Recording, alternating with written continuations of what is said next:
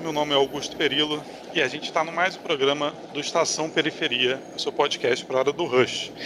Antes de começar, como sempre, é, gostaria de prestar solidariedade, mais 165 mil mortes, né, os familiares, amigos, parentes e dessas pessoas que morreram ah, por Covid no Brasil, mas não pelo Covid, né, pela falta de respeito pela vida e pelo fato de a gente ter um genocida, um criminoso, um bandido ocupando o cargo da presidência.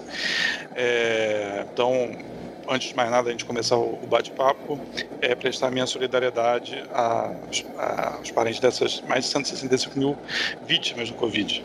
Além disso, também falar que aqui é um podcast e todo o conteúdo, tanto no YouTube quanto no podcast, é, é mídia independente, não tem nenhum patrocínio. Ah, no YouTube você pode encontrar entrevista com Ailton Krenak, ah, com Paulo Arante, com Virginia Fontes, com o próprio Zé Cláudio e o Caio, ah, que estão aqui nesse podcast hoje. E quem quiser financiar a, a produção desse conteúdo é no apoia.se barra produtora embaixada.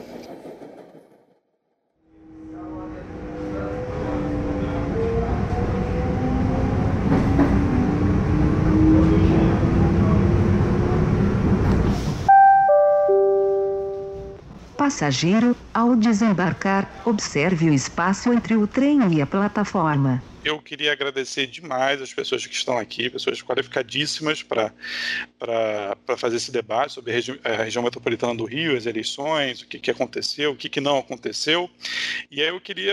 Uh, convidar vocês para se apresentarem, acho que por ordem alfabética, é, começando com o Caio. Caio, quem é você obrigado pelo, por aceitar o convite. É, bom momento, boa tarde, bom dia, boa noite. É, eu fico honrado, né, na verdade, de estar numa mesa virtual com duas pessoas que, que entendem muito de Rio de Janeiro e acabam pautando o meu trabalho lá no lado B do Rio. Eu sou podcast, sou jornalista de formação, sou podcaster do lado B do Rio, podcast que vai lá pela Central 3 que fala de política do Rio de Janeiro e política nacional também. É, e tanto o trabalho da Cecília, exemplar, magnífico, no Intercept. A Cecília já, já foi convidada do programa, lá do lado B. Está precisando, inclusive, voltar já para com, com, com, coisas novas. Tanto o trabalho do professor José Cláudio, que também já foi é, convidado, a gente fez uma entrevista por, por, por, WhatsApp, mas também participou do lado B. É, eles norteiam bastante o que a gente é, fala de política, é, principalmente carioca e da região metropolitana. Né? Então, é um prazer estar aqui para debater aí os resultados que a gente já tem ciência é, das eleições. A gente tem algumas mudanças aí que acho que vão ser legal da gente, da gente tratar. E é isso. Um prazer é todo meu de aceitar o convite. Obrigado, Caio. Cecília, obrigado demais por aceitar esse convite assim de antemão. Foi, a gente fez um convite e você aceitou. Obrigado demais por isso. E quem é você? O que, que você faz? Então, eu sou Cecília Oliveira, Sou jornalista investigativa no Intercept e também é, sou criadora da plataforma Fogo Cruzado, que mapeia tiroteios e disparos de arma de fogo aqui no Grande Rio e também na região metropolitana do Recife. Agradeço aí o convite, agradeço aí que Caio encheu minha bola e só acredito que é verdade quando o, o outro, o, o, outro convite para participar de novo lá do lado B vier. cobrança, cobrança no ar, mas é, é assim, a gente funciona assim. Aqui é, é ao vivo, é ao vivo. Na cara, na cara. Zé Cláudio, amigo como é que você está? Galera, boa tarde. Nada, que isso. Fala aí, galera. Boa tarde, obrigado pelo convite, Augusto Perillo. Muito bom estar aqui com Caio Velade e com a Cecília Oliveira, companheiros aí de trajetória, de debate, discussão sobre Rio de Janeiro, Baixada Fluminense, região metropolitana. É isso aí, muito bom estar aqui. eu queria começar com a Cecília, porque é o que vai nortear nosso debate, que é o seguinte: a Cecília escreveu aquele maravilhoso artigo sobre que é assim o, o, o, o título do artigo. Prepare-se para a eleição mais miliciana da história. Cecília, passou a eleição. é, quais elementos você escreveu esse artigo antes? Você baseou para escrever esse artigo e passada a eleição se confirmou ou não se confirmou é, o que você escreveu ali naquele artigo? Ótima pergunta. É, o, o, Zé Cláudio foi, inclusive, uma das pessoas ouvidas para que eu escrevesse esse artigo, e eu conversei com várias pessoas, tanto que moram em área de milícia, quanto, que quanto pessoas que pesquisam milícia.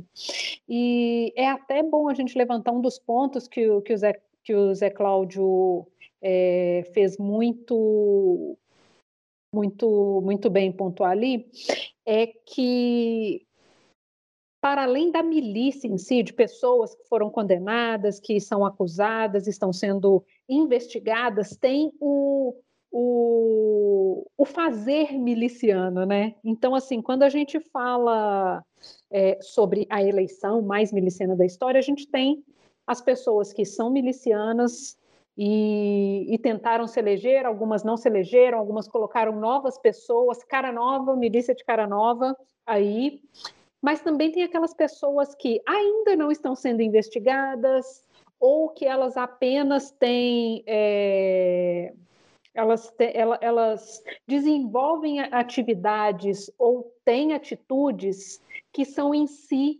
milicianas, porque nem sempre a pessoa ela é franqueada, né, a, a algum grupo, mas ela se porta como alguém que seria. Então, está mantido aí. A gente tem novas caras a gente tem é, pessoas com, com atitudes truculentas, com alianças estranhas, né? Então, assim, tá mantido, tá mantido. Isso é, é, é foi um pouco. Uh, eu fui olhar o resultado das eleições e isso ficou bem nítido para mim, principalmente falando de Baixada Fluminense. É, e aí eu já vou passar para o Zé. Zé, 24 horas depois das eleições. Quais são as primeiras impressões aí do, do desse projeto miliciano, fundamentalista, que está sendo construído na, na, região metropolitana do Rio? Então, é, a meu ver, ele se consolida. sim, ele tem, como o Caio já falou, a Cecília também, a gente tem algumas mudanças, mas no grosso, né, assim, na base da, da questão eleitoral, ele se consolidou, ele se mantém, ele se fortalece, a meu ver. E aí também uma outra dimensão que eu percebo é que ele se espraia para uma dimensão ah, para além desse, dessa extrema direita que avança com o discurso bolsonarista, ele se consolida, né?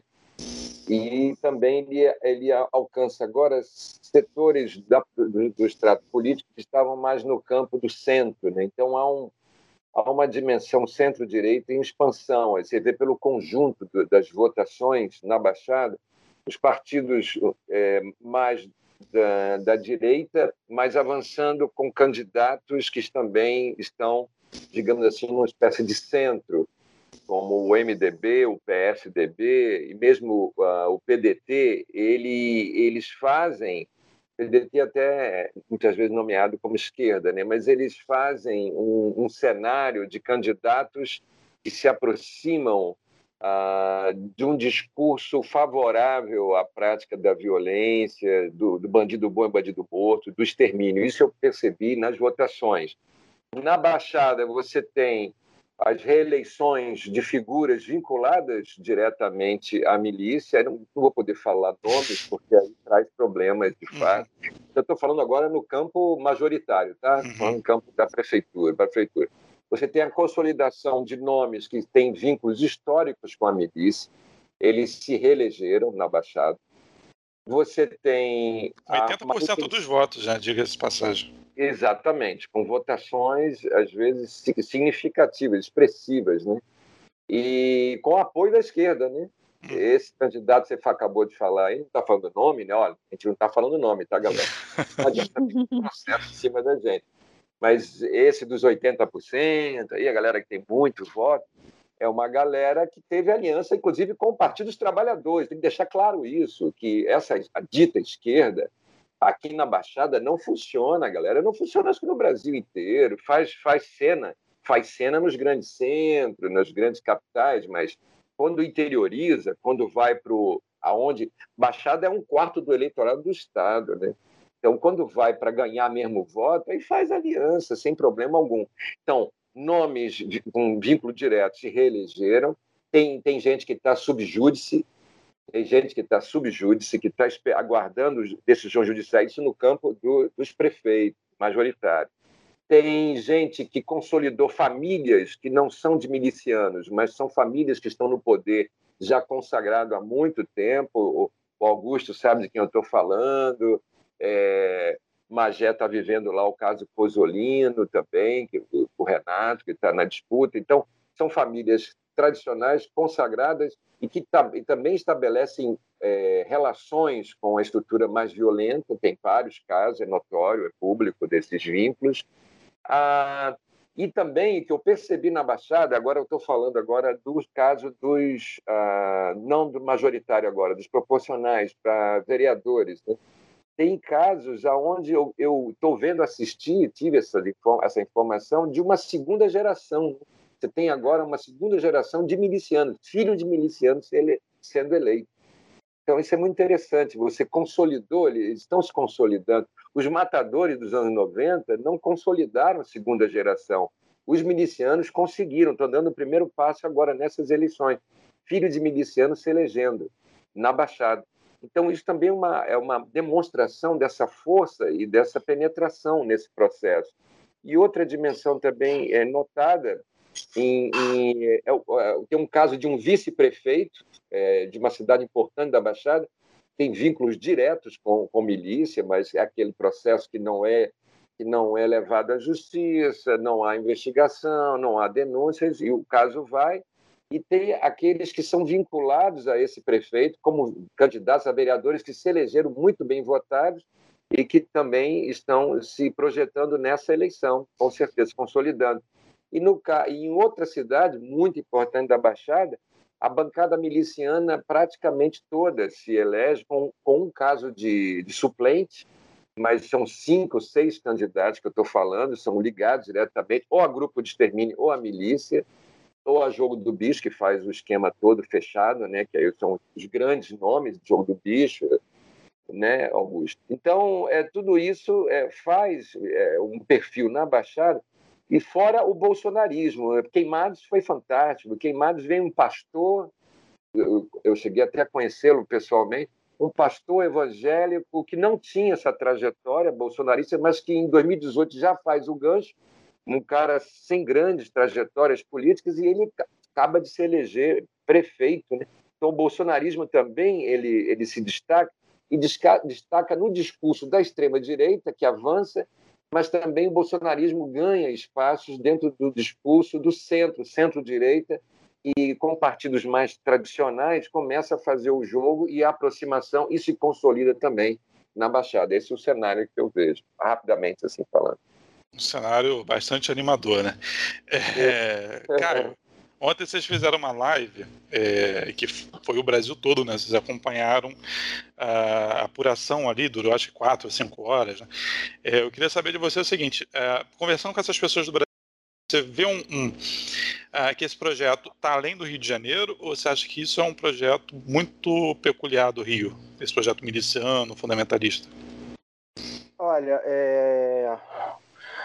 a questão da milícia ela é muito particular uh, no Rio, né? Muito particular uh, na, da, da, região metropolitana do Rio. É, eu acho até que a gente pode aplicar alguns desses é, dessas características em outros lugares, né, como voto de curral, é, de cabresto, né, curral eleitoral, essas coisas, isso vai ter no mundo do, do, Brasil fora, mas eu acho que a questão da milícia, do jeito que a milícia se coloca, eu acho que é muito peculiar do Rio. Inclusive, a gente tem uma dificuldade muito grande de, de explicar o que é milícia para as pessoas. E agora que a milícia não é mais aquela milícia é, de 10 anos atrás, né, Agora é mais difícil ainda, porque a gente está tá tentando entender, na verdade. Falo por mim, aí, quando eu, quando eu falei na abertura, de fato é verdade, eu leio muito, professor, leio muito que a Cecília escreve, porque para tentar entender, porque é, é, difícil de entender a readequação que houve e está havendo ainda. É, então é muito complicado. A gente é, não é mais aquela milícia só tropa de elite, né? E, e que era que o, os brasileiros entendiam bem. Ah, milícia é aquilo ali. Como não é só mais aquilo, há outros interesses, há outros grupos é, é paramilitares é, em jogo, enfim. Não é mais só aquela coisa do ah, policial é, aposentado, ou então policial expulso virou miliciano. Não é só mais isso, então a gente tem que explicar eu acho que o Brasil não entendeu ainda o que, que é, é, é a milícia, como ela se aplica no Rio. Eu acho que a gente ainda não, não conseguiu explicar é, o trabalho que, que, que, que, a Cecília e o professor fazem é importante até para isso, principalmente o Intercept, que tem, um, que tem um alcance muito grande no Brasil inteiro, mas eu também não sei se até que ponto as pessoas também se interessam, né, porque tem problemas particulares. Acho que tem uma, uma questão que, que dialoga com o Brasil, que é a questão do fundamentalismo religioso neopentecostal, e isso sem dúvida. A gente mesmo entrevistou ontem é, primeiro em Belém, é, o delegado Eguchi, que é um bolsonarista, acabou assumindo a segunda colocação é, na frente do Priante, que é um cara que é um primo do Barbalho, ou seja, um cara da, é, apadrinhado da, da velha política e acabou é, perdendo uma vaga para um bolsonarista. É, uma, uma dessas hipóteses é a questão da, dos disparos em massa de fake news, a gente ainda não tem as comprovações né, que aconteceram, mas a gente imagina que devem continuar acontecendo. E a questão do, da, da, do fundamentalismo religioso. Também Fortaleza também teve isso com o Capitão Wagner. Então, é, acho que se aplica várias, várias dessas coisas se aplica, mas eu acho que o grande, a grande diferença isso para o tráfico de drogas também, é, eu ouvia isso durante o passar do, do, das décadas aí, eu acho que para a milícia é a mesma coisa. A grande diferença talvez é a questão do armamento, né? É, a forma que, armamentista que esses grupos para, para, paramilitares no, no Rio de Janeiro têm, que é muito acima dos grupos é, é, em outros lugares, né?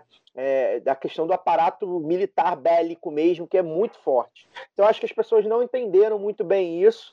É, e aqui mesmo no Rio, né, acho que um, uma dessas questões que a gente tem que debater aqui hoje, e já está debatendo, é como, e aí a gente tenta colocar no macro também, como a questão da eleição pós-golpe em Dilma, né, já em 2016, mas também principalmente em 2018, balançou o cenário político partidário assim, né, é, quebrou as estruturas dos partidos, inclusive os de direita, e isso inclui, eu acho que os rincões é, que são dominados pela milícia, né? E aí vai é, ao encontro do que o professor falou, ou seja, é, já não são os, os milicianos de 2018 que a gente costuma dizer no lado B, que é de fato os milicianos mesmo botando a cara, já volta a ser aquela coisa dentro dessa readequação nova, né, que a gente ainda está tentando entender.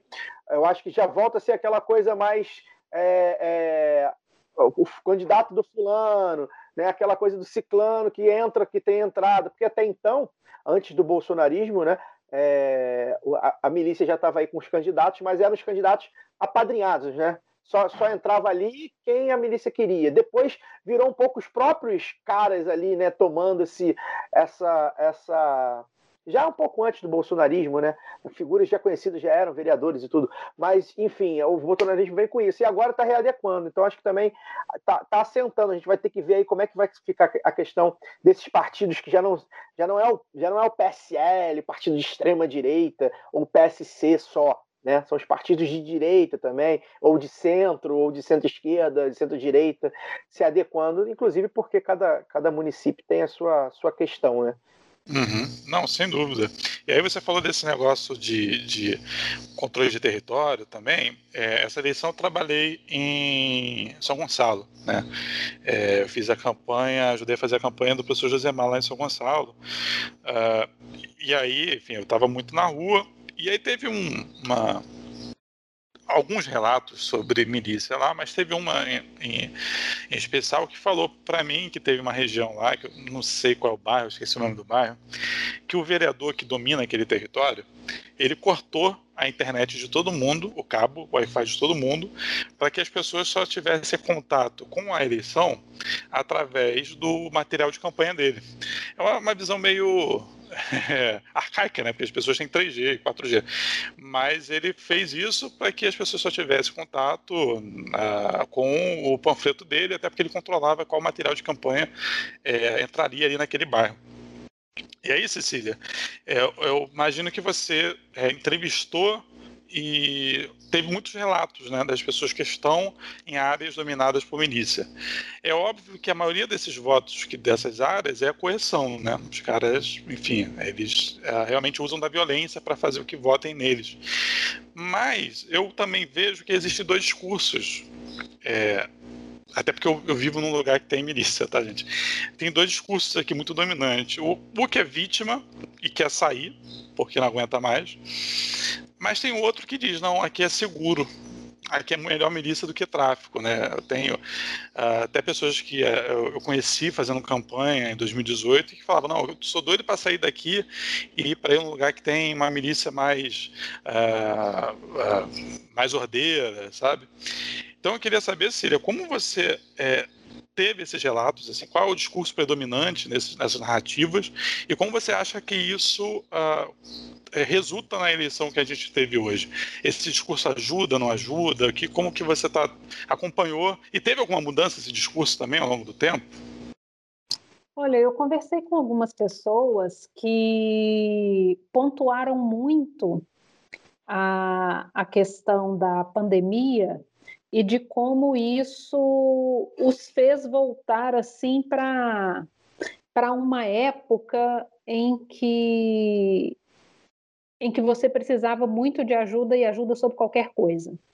É, inclusive eu conversei com uma pessoa que ela me falou a seguinte frase assim: a gente voltou ao tempo do, do voto por comida, só que agora não tem comida. Ou seja, é, pontuando essa, essa, essa necessidade assim ainda mais crítica das coisas. Então, assim, com, com a questão da pandemia, é, muita gente perdeu emprego, muita gente é, perdeu familiares, precisou de, de apoio médico e tudo, e você cai exatamente na rede dessas pessoas, porque são, são exatamente essas pessoas que te oferecem tanto uma cesta básica, é, quanto inclusive acesso médico. Né? Então você volta para aquele vácuo de acesso ao básico muito muito na sua essência. Então isso, isso, isso abriu um, um, um, pouco um pouco mais esse campo, é, mas em geral assim sobre sobre a questão de como votar e como e como fazer essas coisas e você falando assim especificamente nesse é, nessa questão de da gestão, né? Da, da, da gestão do bairro. É, isso, isso, inclusive, varia muito de bairro para bairro, de milícia para milícia. Eu já conheci, já, eu, eu, tenho um amigo que mora numa área dominada por uma milícia e que ele ele tem as críticas, obviamente, porque ele sabe o que aquilo representa, mas ele sempre diz que o, os vizinhos falam que nossa, ótima essa área aqui, as ruas as, as ruas estão limpas, não tem roubo, a gente paga a nossa taxa aqui, está tudo bem. Uhum. Então, assim, ainda tem essa essa essas variações. Mas, como eu disse, como isso varia de lugar para lugar, a gente tem, por exemplo, agora é, áreas de Quintino ali que está bala voando há meses.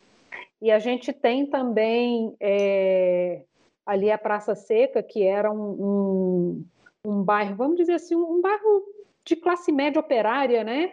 E que, e que há tempos atrás era assim super de boa, e chegou no, no, na fase de você precisar pular corpos na rua principal do bairro. Então, assim, depende sempre do estágio da consolidação dessa milícia e de qual e, e, e, também quem é essa milícia. Então, assim, você tem vários, vários níveis de gestão e várias, e várias fases dessa gestão também. Então, isso tudo é bem relativo. Bem relativo. Uhum. É, não, eu, eu, vou até engatar outra pergunta para você, é, Cecília, porque você falou uma coisa que eu acho que, que eu estava pensando isso hoje de manhã, que é como a gente não teve na TV, pelo menos assim, é, eu não vi nenhuma denúncia de, uh, da milícia. Assim, não teve uma denúncia, ó, candidato miliciano está controlando o território. Não teve um especial do Jornal Nacional para fazer uma denúncia sobre o. É como se não existisse é, a milícia no Rio de Janeiro. É como se isso fosse um papo da, da de pessoas uh, meio que malucas, que estão vendo algo que não, é, que não é real, porque a grande mídia não cobre a milícia é, como deveria cobrir.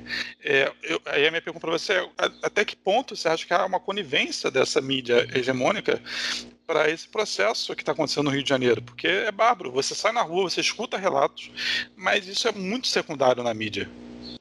É, eu vejo eu vejo cobertura em, em alguns canais, mas eu acho que isso podia ser feito de uma melhor forma de fato.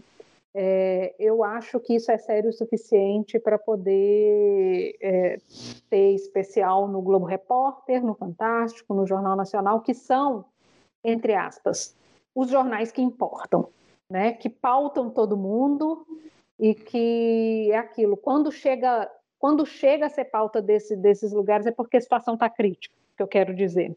Uhum. É, porque, por exemplo, a gente teve denúncias é, na, na, imprensa sobre, sobre Carminha, a gente teve denúncias é, sobre a advogada de Carminha financiando a campanha dela, a gente teve denúncias sobre aquele que seria o novo o novo membro da família Brazão a, a entrar na Câmara, e de fato entrou, o Valdir. Entrou. É, a gente teve ali a cobertura. É, saiu, acho, acho, que isso, por exemplo, eu só vi no Jornal Dia, como uma notícia exclusiva é, sobre o prefeito de Seropédica. Uhum. Então, assim, são, são notícias que eu vi, mas é isso, vendo sempre em jornais secundários que eu quero dizer, no Extra, que mesmo sendo parte do Globo, não dá capa do Globo, sempre, e, e no Dia. Uhum. E, e, e, vi também uma, uma cobertura boa no São Gonçalo. Mas é isso, são jornais periféricos, né? Então, assim, essa, essas notícias existem, mas de fato elas não chegam a, a, a fazer as, as, grandes, as grandes manchetes dos jornais que têm mais bala na agulha. Né? Uhum. E. Sim.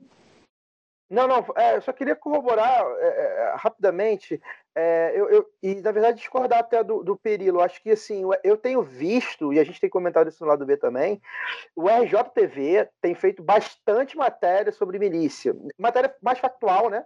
Sobre tiroteio, etc. Não tem, não tem se aprofundado muito, e aí acho que o que a Cecília é, levanta, né? Mas eu, eu notei um aumento considerável do RJTV, do Jornal é, Regional né, do, do Rio, porque, para mim, eu acho que a água, a água bateu na bunda da burguesia, assim. Eu acho que as milícias milícias tomaram um corpo muito grande, muito disforme, saiu um pouco do controle. Eu acho que já foi mais, eles já foram mais coniventes com isso. É, eu acho que, que depois assim dessa, dessa explosão sobre milícia, e no caso pós-execução de Marielle Anderson, eu acho que esse assunto está bastante na pauta, inclusive, sabe? É, então, assim, todo mundo lembra um nome de algum miliciano agora, todo mundo sabe é, que eles foram homenageados na Câmara por, por, Flávio Bolsonaro, todo mundo sabe que eles ganharam medalhas. É, então, assim, até que o assunto foi, inclusive, eu, eu, acho que o assunto ficou mais popular mesmo, assim como é tráfico, sabe? Mas, de fato, acho que ainda. É, acho que a cobertura pode ser melhor, porque eu acho que a cobertura sobre milícia ela é mais grave do que a cobertura sobre tráfico, porque a gente está falando de estruturas do Estado sendo usadas uhum, é, de forma ilegal, assim, massivamente, né? Então, acho que a cobertura. E, e, eu acho que tem um outro porém que é. Quando a gente fala sobre cobertura de milícia, a gente, a gente vai ler isso lá nas páginas policiais. E eu acho que isso é um erro, porque isso tem que estar é, na editoria de política, sabe? Então, assim, porque a editoria de cidades ela é muito. Ela é uma coisa desprestigiada no sentido de. Fica aí com esse assuntinho aí de, de ralé, de, de, de porta de cadeia, sabe? Mas a gente precisa tratar esse assunto como é, é um assunto da Câmara, né? Quantas visitas foram feitas à Câmara para poder investigar milícia pós execução de Marielle Anderson? Então a gente viu que, que eh, a gente precisa de deslocar esses assuntos porque são assuntos, vamos dizer, multidisciplinares. É sobre a história do Rio mesmo e a história desde asfaltou uma rua ao voto de uma pessoa. É, é, é, muito amplo. Então, eu acho que a gente precisa dar mais. Esse tema precisa ser tratado com mais seriedade é, pela imprensa. Sim, é, e vale lembrar, inclusive, aquele discurso do, do, do, Eduardo Paz, a primeira vez que ele vem candidato, se não me engano, ou na reeleição, que questionam ele sobre a milícia, né, no ar do RJTV, e ele diz que não, a milícia é algo bom para o Rio de Janeiro, né, então isso, isso é, de fato está em pauta. Zé, você ia falar alguma coisa? Eu acho que eu te cortei, desculpa. Então, não, tranquilo. É o que eu percebi nessas, nessas campanhas agora, nesse período de campanha eleitoral, é o seguinte: a milícia ela deixa de ser um lugar mais obscuro, mais não dito, mais ah, baixo perfil, ocultado dentro do campo político, estou falando, dentro do campo da disputa política, e a milícia se transforma em uma espécie de alvo da disputa política. Ela mesma, em si, vira uma espécie até de palanque, por incrível que pareça. Né? Foi isso que eu comecei a perceber. Eu acho que isso é prova de uma certa naturalização da milícia, vai um pouco nessa direção, já foi dito aqui, que a Cecília mencionou e outras pessoas mencionam. Né? Então, há uma, uma certa normatização do, da milícia como algo que dá alguma coisa que favorece, que protege enfim, é, foi criado uma tal dimensão da insegurança pública, né? uma tal dimensão do risco à vida, da, da, da, lógica de segurança pública das políticas adotadas pelo governo do Estado, pelo governo federal também. Essa dimensão virou tão brutal e a violência, então, que se gera a partir de confrontos, de guerras drogas, de combate ao crime, uma lógica absolutamente bélica, essa dimensão, quando cessa a partir de um grupo mais forte que se implanta no local e estabelece controle territorial, como a milícia faz, controle militarizado, com, com uma sofisticação bélica imensa, quando isso ocorre, o, o, o efeito disso é o apoio. Mas não só isso. Houve uma disputa do termo milícia. Ele, inclusive, um mês antes das eleições, um mês antes das eleições, uma operação de um grupo especial que juntou Polícia Rodoviária Federal, então aí uma estrutura federal é, do aparato policial, e a Polícia Civil do Rio de Janeiro, em dois dias, no dia, se não me engano, dia 15, 14 e 15 de outubro, em né, homenagem ao Dia dos Professores, inclusive, eles fizeram duas operações, uma em Nova Iguaçu, na região aqui da Estrada de Madureira, no Danon, e outra operação no dia seguinte eles, eles fizeram ah, em Itaguaí, próximo ali à Polícia Rodoviária Federal mesmo. E nessas duas operações eles mataram 17 pessoas, algo assim inaudito, jamais visto na história da guerra aqui no Rio de Janeiro ou de qualquer tipo de ação contra a milícia, não a guerra contra a milícia, a guerra contra o tráfico de qualquer operação. E eles matam com uma justificativa fabulosa. Eles, aí está o palanque da milícia.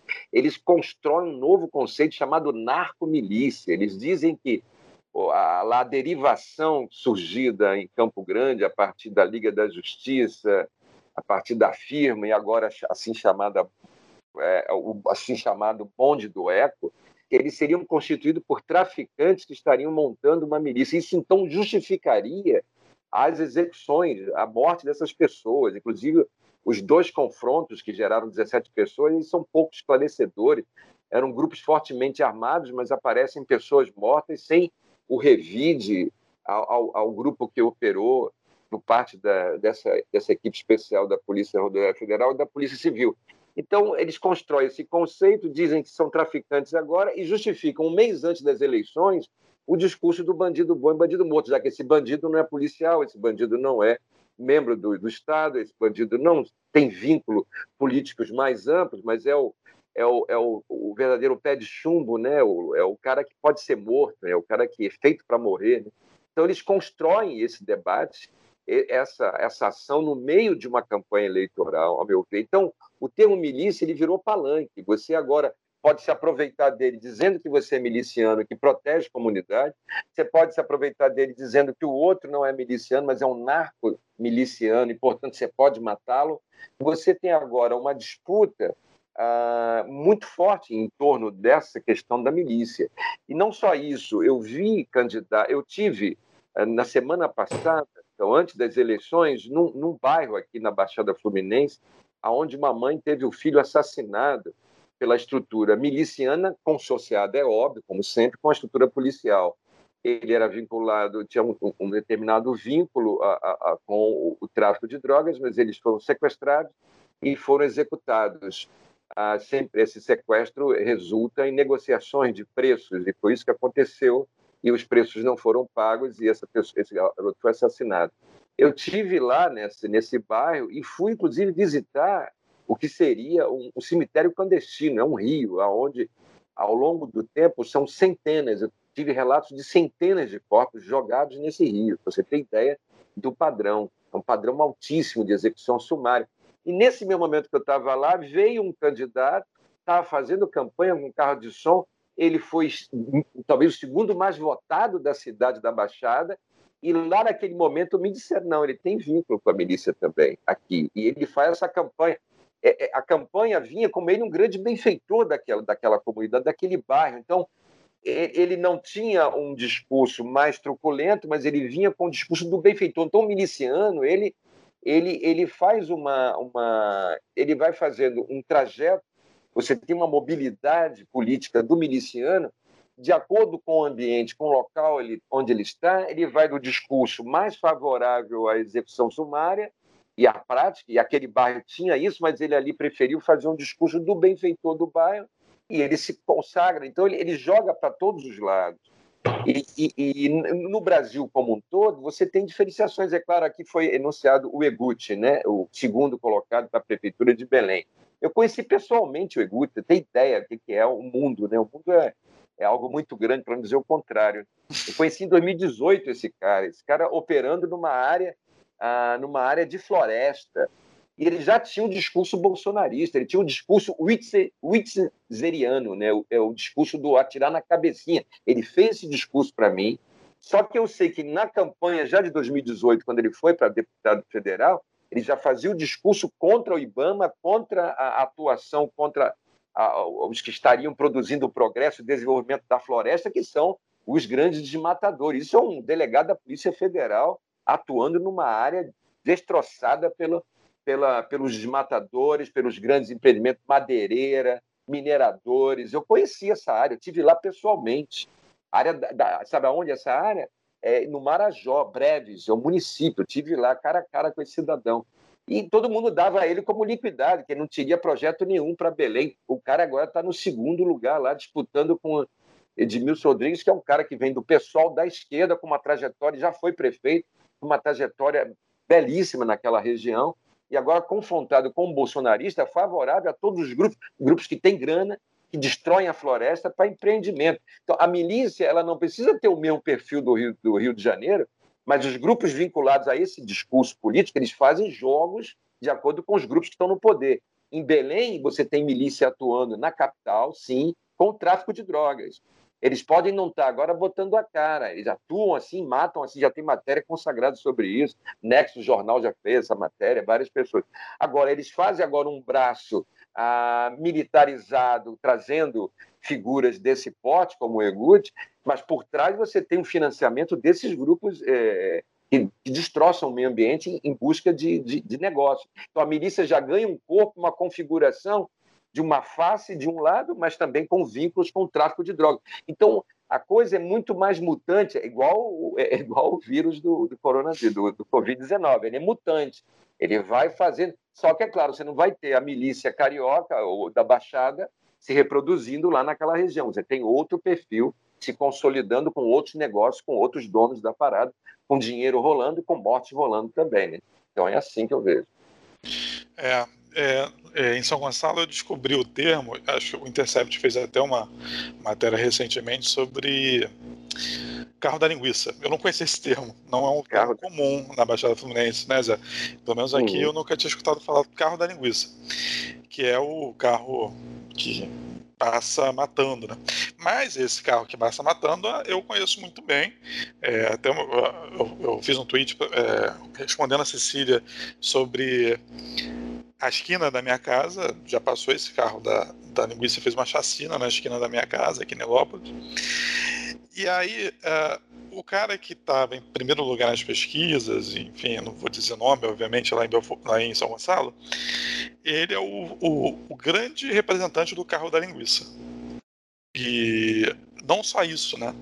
Ele também constava no currículo dele e no site dele, quem quiser conferir, que ele era o responsável pela indicação dos policiais que faziam a segurança da Patrícia Cioli, da juíza Patrícia Cioli. Uh, e aí, enfim, uh, esse cara, no primeiro dia de, de, de, eleição, ele era o único que tinha material na rua. Ninguém mais conseguiu material na rua.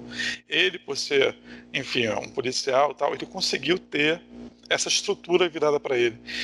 E aí eu queria perguntar para quem sentir, agora é uma coisa mais livre, se quem sentir vontade para responder, é, até que ponto essa estrutura do Estado, tanto eleitoral também, favorece esses candidatos, né? É, eles têm esses privilégios, quais são as estratégias é, táticas que essa, esses milicianos utilizam para ter é, vantagens eleitorais nesse momento? A pergunta meio complexa, né? Confesso. É, eu, eu, eu, eu, vou deixar para os especialistas, é, mas eu, eu, quero dar um palpite aqui, é, puxando essa sua pergunta. É, ontem rolou, né? Sempre rola, né? Já é segundo ano consecutivo que rola isso, sobre os cariocas votando errado, né? É, sobre a votação do Crivella. É, e aí eu acho que acho que casa um pouco com a sua pergunta, né? Por que, que Marcelo Crivella, com quase 70% de rejeição, tem ainda 20% dos votos no primeiro turno. Acho que deu 20 e pouco no final, não lembro exatamente. Eu acho que, eu acho que é uma das, uma das respostas, e talvez a, principal resposta seja essa, né? A, é, a forma que ele estrutura seus votos, casando com o fundamentalismo religioso, né? Dos pastores ficando falando, né? É, as trocas de favores e tudo mais, né?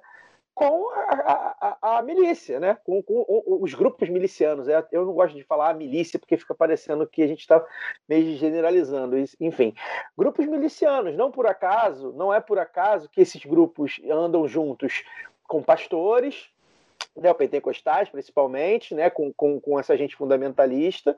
As áreas de atuações são as mesmas, vide onde o Marcelo Crivella é, venceu a, a, a, as zonas eleitorais que ele venceu ontem. Eu tenho aqui, eu tenho aqui, deixa eu só completar essa é, informação.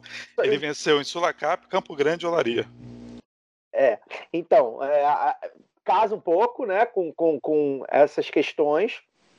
Então, é óbvio que é, favorece a estrutura é, na, na, própria votação. E esse é o grande perigo que a gente está aqui, e a Cecília se debruçou quase a vida inteira, e o professor mais ainda, para falar sobre a milícia, porque é esse é, é essa é a diferença da milícia para os outros grupos, né?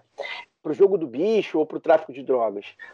Desde sempre, essa é a grande diferença, que é a forma como a milícia surgiu é, dentro, surge dentro do, das instituições e toma as instituições também que não estão, que estão em disputa, né? E isso se favorece. Então, assim, o exemplo que você citou, eu não sabia, joguei aqui no Google agora e, e vi quem era, lembrei, né, da, da verdade, do cidadão, que leva, não, não é à toa que leva uma patente no nome, isso já é uma coisa isso já é isso já é uma mostra, né? O cara mostra bem que ele, ele levar a patente no nome. Então eles se favorecem, e aí a roda gira em torno deles mesmo, né? Sem dúvida alguma. E, e dos candidatos dele, né? Então, assim, você, você, a, gente, a gente consegue dizer que o Marcelo Crivella é um miliciano? Não tem como dizer isso, jamais. E aí sou eu, Caio Belante, que está falando isso. Não é. Ele não é. Mas a gente, agora eu consigo dizer tranquilamente, inclusive cruzando os dados, né, fazendo um jornalismo de dados, que ele é muito favorecido em áreas com a atuação da milícia. Seja pelo discurso bélico por si só de extrema direita, o discurso bolsonarista, seja porque a máquina gira em torno dele também. Então, é, é isso, né? Acho que é, é, é uma das coisas que explica por que, que o Rio de Janeiro isso sem falar na Baixada, hein? E nas regiões né, de São Gonçalo, enfim, nas regiões mais afastadas. falando do Rio capital. Se, se, a gente for falar em Baixada, então a gente não tem nem, nem é, estrutura partidária, política, ideologia, isso tudo isso é bobagem. Mas no Rio de Janeiro, né, segunda principal cidade do, do Brasil, essa estrutura se alimenta e vai se, vai se retroalimentando cada vez mais. Mas o menino lá, o nosso ex, ele também não se favorece nesse, nesse processo? Sem dúvida, né? É aí que tá, né? As milícias, ela, é, é, é, é isso, né? São as milícias, né? São as milícias, né? Pelo menos se favoreceu durante muito tempo. Não sei como é que tá esse jogo agora. Acho que a Cecília e o, e o, e o José podem responder melhor. Mas durante muito tempo ele era favorecido. A gente está entre o sujo e o mal lavado, gente. É, a, dif a diferença que a gente vai, que, que a gente vai ter. É, eu, eu, eu, sou de uma cidade ali em, em, Minas Gerais, que é da região metropolitana de BH, chamada Contagem. E durante muitos anos a gente teve um prefeito que é, é, como, é como a gente como várias pessoas conhecem aí nas suas cidades, né? Que é aquele que, aquele cara que vai, reveza, volta, e é basicamente ele o prefeito durante décadas. E, e o lema é que a gente fala: não, vou votar nele mesmo, o cara rouba mais fácil. então, assim, é, o que isso quer dizer é que Existem candidatos assim que defendem exatamente, são, bancados pelas mesmas pessoas, têm as mesmas alianças, andam pelos mesmos lugares, mas é, elas fazem o mínimo e também tem, tem o, uma coisa que faz muita diferença hoje em dia, que é não ser tão bélico na comunicação, porque através da comunicação você autoriza outras pessoas a agirem de forma belicosa. Uhum. Então, você tem você tem variantes do mesmo produto que eu quero dizer. Então, assim, vou votar 25 chorando. Porque, cara, é o que tem para hoje, entendeu? É o que tem para é hoje.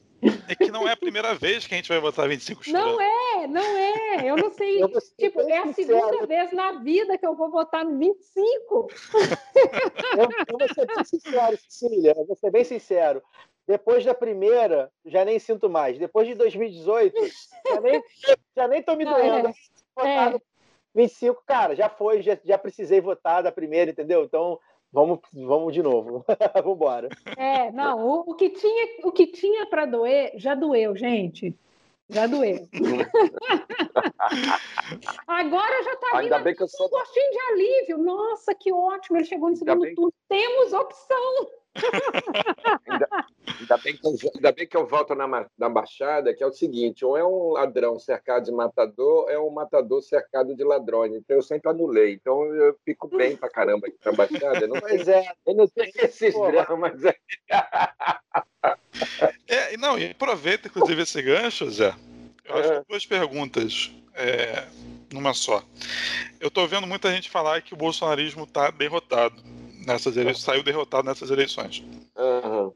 Eu, eu, eu, até posso concordar que o negacionismo, esse, ter, é, essa face do bolsonarismo, é, de fato não teve tanta força quanto se esperava, né? a figura do Bolsonaro. Mas uma outra estrutura que sustenta o bolsonarismo me parece que saiu fortalecida, que é essa estrutura que a gente está debatendo aqui. Né? E aí, porque eu estou falando isso, inclusive, é, em Queimados, o Bolsonaro fez eleição para um candidato a vereador de, de Queimados. Que teve 99 votos. Não sei se vocês conferiram a quantidade de votos que esse candidato teve. Teve 99, muito pouco. Não foi eleito. Uhum. Mas o prefeito. Prefeito. O prefeito que da coligação lá foi eleito. Aham. Uhum. É, então, a primeira pergunta é: o bolsonarismo derreteu de fato todas as faces do bolsonarismo? O que, que, que, manteve, o que, que não manteve? E a segunda é sobre a esquerda, mas aí eu faço depois da tua resposta. Não, então, não vejo assim. Eu, eu, eu, também me deparei hoje com essas análises né, dos, dos 12 candidatos a eh, prefeito que o Bolsonaro apoiou, só, só 30%, só acho que dois, não, é. Eu acho que é isso. Só dois conseguiram de fato ir para o segundo turno, conseguiram tem umas análises que eles estão fazendo muito imediata em cima de apoio direto de Bolsonaro. Eu não vejo assim. Eu vejo o seguinte: ele não tem partido, ele então ele não se desgastou com isso. Ele tudo bem, o pessoal avalia que ele errou ao não consolidar um partido forte para ganhar as eleições. Ele não tinha estratégia desse tipo, desse porte. Ele viu que aí ele não ia conseguir, não conseguiu mesmo. Ele abriu então, ele é sem partido. Ele recebe apoio que vai desde o do candidato miliciano apoiado pelo PT, agora você vai começar a ver a complexidade. Desde o candidato miliciano apoiado pelo PT, que se elegeu na Baixada, prefeito, que é isso que ele é, apoiado pela esquerda, desde esse cara até os candidatos do PSDB, do MDB, dos partidos mais consolidados, de centro, coisa que se vale, se é possível fazer essa análise, esses partidos também se aproximam. Houve gente que ganhou prefeituras ou está sob júdice aqui na Baixada, com muita expressão eleitoral, que sempre, desde sempre, fizeram o discurso Bolsonaro. Então, o Bolsonaro, ele emplaca no discurso, não é o discurso negacionista do Covid, esse aí não, não funciona tanto, tem muitas mortes, virou um, virou um palanque caro para eles, eles não estão mais jogando com isso. Aí eles não nem deixa lá um ministro que não existe, deixa as pessoas morrerem, isso vai cair nas costas da, ou porque todo mundo morre, porque todo mundo é marica, porque todo mundo é frouxo, sei lá, ele vai. Essas dimensões elas ganharam um, um embate público, aonde é, toda essa confusão, essa dimensão caótica, essa desqualificação do debate e da verdade, porque ela deixa de existir, ela é uma construção, tudo isso favorece quem tem o poder na mão. E o poder na mão está com o Bolsonaro. Ah, o centro se fortaleceu e a direita não, extrema-direita, ou centro-direita, ou, a direita, também se fortaleceu como centrão agora nessas eleições para poder barganhar com Bolsonaro. E daí, qual o problema? Vai barganhar e vai se aproximar e vai fazer aliança. Então, eu não vejo essa derrota do Bolsonaro como a galera está vendo, não. Não consigo qualificar assim. Há uma complexidade, o cenário é mais diverso, e você tem agora é, solidariedade, é, prós, o Novo, Republicano, que mais? PSL, PDS. Patriotas também. Qual? Patriotas. Patriotas. Essa, esses partidos que emergiram a partir de 2016 com força, partir, é, sobretudo a partir de 2018, esses partidos que configuram aí toda uma, uma franja meio nebulosa entre, entre direita, extrema-direita e centro, eles vão fazer um dançando aí, inclusive com apoio da esquerda, que foi o caso que já citei aqui na Baixada, esse pessoal está numa franja crescente. As votações aqui na Baixada são muito expressivas desses caras. Então, acumulando vereadores, sim, podem não ter ganho prefeituras, mas então eles estão numa expansão e esse pessoal negocia é, negocia tranquilamente com Bolsonaro e Bolsonaro faz o jogo interessante para eles nesse discurso todo que está sendo montado da extrema-direita. E queria dizer mais uma coisa que é pouco compreensível para todos nós. A dimensão é fundamentalista, pentecostal, neopentecostal, é, muitas vezes que nós olhamos, nós não estamos conseguindo compreender o que, que há. Há uma positividade ali. Não é só ah, pastores corruptos que exploram fiéis, que fazem acordos, que enganam a população. Isso aí é, é uma leitura frágil, ela não se sustenta por muito tempo. O que nós estamos diante de uma seguinte realidade que a gente pouco explora. Eu tenho, interlocu, tenho tido interlocução com gente que analisa mais profundamente isso. O, o esgaçamento social, o aprofundamento do fosso social desde o final ou desde não, durante mesmo a, a ditadura militar de 64, mas aprofundada nas décadas de 80, 90, até os dias de hoje, esse fosso vem se consolidando, constituiu uma população dos excluídos mesmo, dos que estão fora uma galera que não entra, entra na vida social. Eles hoje eles tentam se estabelecer com mercados próprios, com lógicas de, de ganho, com empreendedorismo. O discurso do empreendedorismo ele é casado com a implantação da estrutura neoliberal no Brasil, com desmonte total do Estado. Então é uma população que foi entregue na bacia das almas. Eles não têm para onde correr, não tem salvação, não há possibilidade. E essas igrejas conseguiram elaborar no campo muito mais do que da razão, da compreensão racional, que é o que nós dominamos muitas vezes, mas principalmente as igrejas elaboram isso no sentimental, das emoções, como você conviver com o sofrimento, com a humilhação, com a desqualificação profissional, com a humilhação por parte do patrão, com o desemprego, é, nutrição alimentar, fome, miséria, isso que a, que a Cecília falou, o pessoal trocando voto por comida e nem comida tem. Essa galera tem na dimensão pentecostal, evangélica e neopentecostal também recursos simbólicos, imaginários, recursos psíquicos, recursos de apoio, de suporte, até financeiro e econômico, para sobreviverem e se projetam a partir de um modelo de empreendedorismo, de empreendedorismo individual e autoempreendedorismo, que é regulado, claro, pelas redes sociais, para quem eles trabalham. Então, divulgando todas as informações dessas redes, consolidando redes, aonde está também as informações bolsonaristas, negacionistas, seja lá como você queira chamar. Enfim, há uma vitória nesse projeto. Esse projeto Crivella é vitorioso nesse projeto junto com Bolsonaro. A vitória de Crivella é a vitória desse conjunto bolsonarista aqui no Rio de Janeiro, sim vitória expressiva.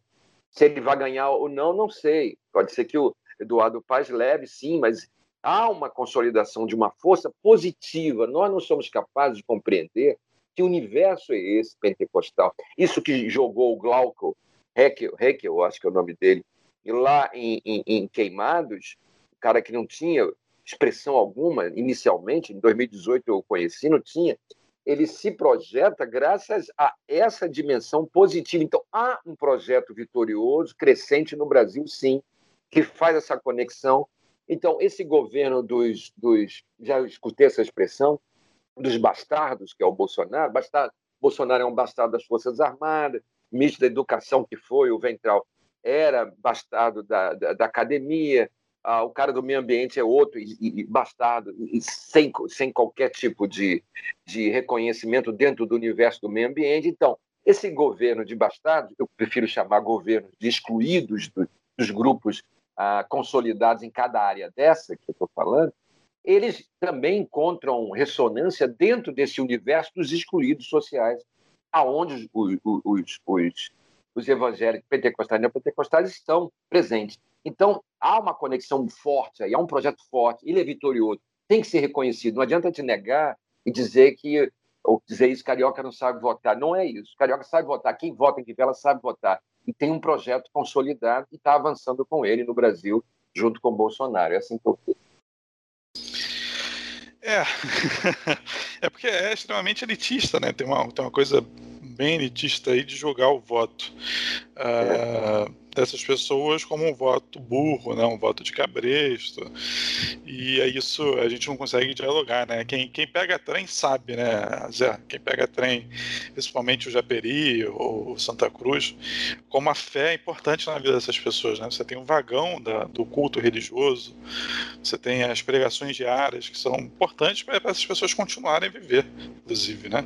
E agora com essa pandemia, as pessoas pegam trem lotado todo dia, com uma pandemia uh, botando sua vida em risco e a gente cobrar essas pessoas que não tenham fé é, ou que a, enfim, ou julgar falando que a fé é burra é, é, complicado. Óbvio que também a gente não pode aceitar essa instrumentalização dessa fé, né, que é feito por esses líderes. É, eu estava dando uma olhada no prefeito de Itaguaí, por causa do porto de Itaguaí. É, eu não conheço muita política de Itaguaí, mas o cara que foi eleito, é, Rubão, ele teve. Se você olhar na página dele, é, a, é só apoio de figuras religiosas. É quase que como um culto religioso a página dele. É aquele pastor Cláudio Duarte, é o Silas Malafaia, é a Elane Martins, né, que é uma cantora, é o Feliciano, todo mundo dando apoio para ele. Tinha muito poucas propostas e ele acabou sendo eleito. Eu não sei se é uma figura de peso, se é alguém que é inexpressivo, mas nas margens do centro essa força tá, é, tem, é, essa força tem muita força, né? Essa força é a principal força a fundamentalista, a principal força junto com a miliciana que está conduzindo esse processo. E não tem ninguém, isso que é, me, me, me, me incomoda, né? Você não tem uma vitória de partido de esquerda na Baixada Fluminense, não tem um vereador eleito, você não tem um, uh, um diretório que saiu fortalecido. Isso faz a gente é, pensar muito sobre isso. Bom, a gente está caminhando para o final. É, eu queria, enfim, antes de passar para as considerações finais de vocês, é, se vocês têm algum apontamento sobre o que foi essa região, é, o que foi essa eleição da região metropolitana, que eu não fiz, assim, que eu não perguntei. O que, que, vocês acham que vai ser esses próximos quatro anos? Essa futurologia, né, que ninguém gosta de fazer, mas eu acho interessante porque representa um pouco até o nosso espírito também, né, nesse momento. Então, acho que a gente pode passar por um por alfabética de novo. Caio, antes das considerações finais, é, tem algum apontamento que você queria fazer que eu não perguntei? O que, que você espera dessa, desses próximos quatro anos aí do Rio de Janeiro? É, acho que a gente, que a gente preencheu bem o, o, tema, né? É óbvio que a eleição tem muita coisa para ser destrinchada, né? É, e aí também acho que é legal a gente procurar veículos, principalmente independentes, né? Principalmente progressistas, é, de cada lugar, né? Para tentar entender, né? Eu que a minha namorada mora em Itaboraí, e eu comecei a entender um pouco da política de Itaboraí, assim, é, esse ano, né? Mas já é o suficiente para entender o que está acontecendo, por exemplo, em Itaboraí, São Gonçalo e Maricá, né? Tem um negócio aí acontecendo nessas regiões que também tem bolsões de milícia uh, nessas regiões e a gente também tem que ver como é que vai andar essa, essa questão. Então acho que a gente, no, acho que no geral a gente, ampliou bem o debate, falou, foi realmente um, uma pequena, uma pequena aula aqui que eu tive com, com a Cecília e com o professor. É, acho que da minha parte nesse assunto, por enquanto, né, que esse assunto também está sempre quente, né? É, a gente costumou brincar lá no lado B, a gente brincou aí que alguns, alguns vereadores do Rio vão ter que andar de carro blindado, né? Porque tem alguns suplentes aí que vão vão torcer muito para que para assumir, né? A gente viu aí que alguns suplentes na, na capital é, ligados é, intimamente com a, com a milícia não entraram, não não, não conseguiram se, se eleger. Uh, ficaram de suplentes aí, então, enfim, vamos, vamos torcer para que não aconteça, mas também não dá para duvidar. Então, acho que na capital, acho que o, o balanço é esse, né? Essa repaginação aí que está acontecendo é, vai saber, né, nos meandros, porque também muda muito rápido, né? Então a gente está tentando ficar de olho, né, é, consultando aí a, os especialistas, mas eu acho que houve, houve uma certa mudança, sim, um, algum eixo ali se deixou, se deixou levar. Então a gente vai, vai olhar aí nos próximos anos como é que vai se desenhar isso. E torcer, né? Torcer, fazer o trabalho político que a gente sempre faz, para melhorar, porque é, é, formiguinha, né? Foi o que você falou. Não adianta, ah, o pessoal, o PT, o PSB, o PCdoB, não importa. Isso não é assim, né? Não é, ah, ganhou a eleição, ah, ganhou um vereador. Não, não vai ser assim que vai mudar.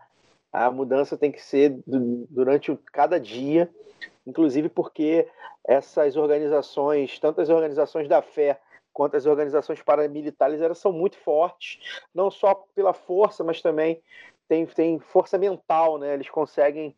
É, não, o convencimento deles não é só na bala, como muitas vezes parece, né? Uhum. É um convencimento, como o professor falou, de, de, de, de sociedade mesmo, de, de, de integração entre as pessoas do local. Então a gente precisa habitar isso aí, vai ser difícil, é muito difícil, mas a gente tem que tentar. Caio, obrigadão, tá, cara? De novo, agradecendo. Obrigadão pelo, por aceitar esse convite. E é isso, né? Os caras, eles agem no cotidiano, né? O que falta um pouco na gente também da, da esquerda. Cecília, obrigado, agradecendo de novo por estar aqui, enfim, para ter esse papo com a gente. E tem alguma coisa, algum apontamento que você gostaria de ter feito que eu não, não, não perguntei sobre as eleições e o que, que você enxerga também, uh, como será esses próximos quatro anos na região metropolitana do Rio, né? É a eleição mais miliciana da história, mas a próxima pode ser né, mais miliciana do que essa, né? É, então, eu acho que essa vai ser a eleição mais miliciana da história até a próxima, como você mesmo disse. É, esses próximos quatro anos vão ser assim vitais para a gente entender movimentações nesse, nesse grande tabuleiro que é que é o, o Rio de Janeiro. A gente a gente tem a gente viu né, desde o início, assim, que tipo, milícia era uma coisa é, específica, que era ficava ali com suas mortes por, por, por aluguel, segurança privada. Agora a gente já vê essa, essa, essas alianças com o tráfico. Agora está ficando mais explícito ainda as ligações com o bicho. A gente teve esse, esse assassinato agora recentemente do do Inácio. Então, assim, é, as peças estão cada vez mais próximas umas das outras, né? E a gente fica ali no meio, literal, literalmente é, se desviando de bala, né? Então, nesses próximos quatro anos, a gente vai ver tanto co como vão se comportar esses, esses novos eleitos, né? essa, essa nova geração que, que o Zé pontuou bem, é, e também em relação ao que a, a, a, essa onda bolsonarista que mesmo como como Zé pontuou não, não sendo lá os eleitos de carteirinha né que, que foram especificamente apoiados pe, pela família Bolsonaro mas a gente tem é, as pessoas que surfam, não, não na onda do nome em si, mas no, no, no jeitinho político, né? Hum. Que é danoso como, como, como a matriz. Então, acho que a gente ainda tem essa herança aí para poder acompanhar e ver como é que vai ficar. Então, assim, o que eu tenho a dizer para a gente é boa sorte, gente. Nos vemos na próxima. Seria muito obrigado mesmo tá, por, estar, por estar aqui e compartilhar isso com a gente. Zé. É... E aí? Eu... Fala, Augusto. Futurologia, vamos lá. Não, então, primeiro, no passado ainda, agora, recente, né, falar que a esquerda, tudo bem, teve lá o Tarcísio Mota mais votado no Rio, vereador, o pessoal cresce aqui no Brasil como um todo, está tendo aí 6, dos, dos 19% da, da esquerda em votos, parece que o pessoal está com 6,9%, o PT está com 7,3%, então o pessoal passa a disputar aí com o PT, né, dessas votações. Tarcísio expressa isso, mas isso não significa também eh, que ele vai ser o presidente da Câmara de Vereadores, como muitos estão especulando. Aí, se o Eduardo Paes entrar, o DEM vai, vai ganhar isso e vai, vai levar, vai fazer jogo que sempre faz. Se o Crivella ganhar, então também, mais ainda. Né? Então, a esquerda não é tudo isso. E essa esquerda, principalmente aqui na Baixada, essa mesmo do pessoal que a gente conhece, é, mais de perto, eu e você, Perilo, ela é frágil, né? mesmo com um caminhão de dinheiro, por exemplo, como foi despejado pelo, pela insurgência, que é uma tendência do pessoal lá em Duque de Caxias, um caminhão de dinheiro, minimamente, eu posso falar aí de 168 mil reais. Isso é uma grana que eu, em 2006, jamais sonharia em ver. Tive lá 7 mil reais e olhe lá, o partido não me deu nada não era da insurgência, não era da tendência principal do partido, então tinha que ficar mesmo nadando. Esses caras ganharam um caminhão de dinheiro e não conseguiram lá grandes expressões eleitorais, é um fiasco. Né? Eh, se você vê o número de votos que, que obtiveram né, é, lá em Caxias, é uma vergonha. Então, isso mostra também que, mesmo com o apoio institucional por dentro da esfera partidária com grana, a esquerda também não sabe fazer campanha, não sabe debater, não está numa à altura do debate, se enfrenta aqui dentro na Baixada Fluminense. É uma vergonha. Para mim é. Então, lamentável, lamento que essa esquerda não sabe nem o que é periferia direito, não sabe fazer campanha. acha que tendo dinheiro de banqueiro, teve um candidato, inclusive, teve 78 mil reais ah, de banqueiros, né? Ah, dados pela. E o partido se dividiu o que fazer com isso, mas aí vem as celebridades do partido, né? os donos do partido dizem não, mantém, porque é com grana que se faz campanha. E aí nem com essa grana conseguiram se eleger. Isso é uma loucura. É isso, né? Nós assistimos uma dimensão eleitoral que diz que banqueiro é que decide o futuro da, do Brasil, os donos do, do, da grana nesse país decidem o futuro e estão fazendo isso, literalmente. E a esquerda se sujeita, se rebaixa a essa dimensão e nem se rebaixando consegue se eleger alguma coisa. É, é, é a vergonha da vergonha, né? É a super vergonha. Então é isso, infelizmente, que nós estamos assistindo aqui. Eu, o futuro, para mim, é o que vai ser jogado daqui para frente, é o, é, é o controle dessas câmaras de vereadores, junto, câmaras de vereadores, juntamente com as prefeituras, desse jogo, desse curralzão eleitoral que é abaixado, é verdade, é isso, são 25% do eleitorado do, do Estado está aqui, isso é tem um peso decisivo, nacionalmente falando, nós estamos diante talvez do quarto, quinto mercado consumidor do país, está sendo jogado aqui, somando com o Rio de Janeiro, com esse projeto todo que eu já te falei, falei aqui, né, de vinculação com a estrutura pentecostal, neopentecostal evangélica, que coabita os mesmos espaços das milícias em projetos de associação, de escolha, diante de uma realidade social esgaçada como ela está se decompondo, né? A morte da dimensão social brasileira se decompõe agora. Nós já estamos agora na fase de putrefação, aonde esse, essas dimensões se, se expandem e se transforma em outras coisas que nós temos que agora ser capazes de analisar. E não vejo derrota bolsonarista, não vejo vitória da esquerda, pelo contrário, a, a esquerda toda míngua, a, que se possa chamar, se possa dizer que existe uma esquerda no Brasil, que já é algo meio já começa a ganhar complexidade maior. Essa, ela está minguando, está se desidratando em 30% quase nessas eleições, e assim vai. Assim nós estamos caminhando. Eu acho que um cenário pior mais difícil, mais duro ah, para o Brasil como um todo, né? E apontando para 2022 agora composições entre Bolsonaro e esse centro, centro-direita, direita, extrema-direita, que é o leque que cresceu mais nessas eleições, e com participações especiais, inclusive da própria esquerda. Eu vejo um cenário difícil, duro, para quem quer fazer crítica a esse país. É isso. Obrigado a vocês aí. Muito obrigado, Cecília, está de novo aqui, Oliveira, e o Caio Beladi também. Um abraço para todos. Gente, obrigado demais, Zé. Obrigadão por aceitar o convite. Lembrando que isso aqui é mídia independente, então eu preciso é, de quem está ouvindo compartilhar, curtir uh, as mídias do Estação Periferia, enfim, é estacal, né? Estação sem cedilha sem periferia, tudo junto em todas as mídias, Twitter, Instagram e Facebook. Gente, muito obrigado e até o próximo episódio de Estação Periferia. Olá, meu nome é Augusto Perillo e eu vim te convidar para contribuir com a mídia independente. Entre no apoia.se barra produtora embaixada e a partir de R$ reais mensais você ajuda a construir conteúdo independente. Faça parte desse projeto e contribua.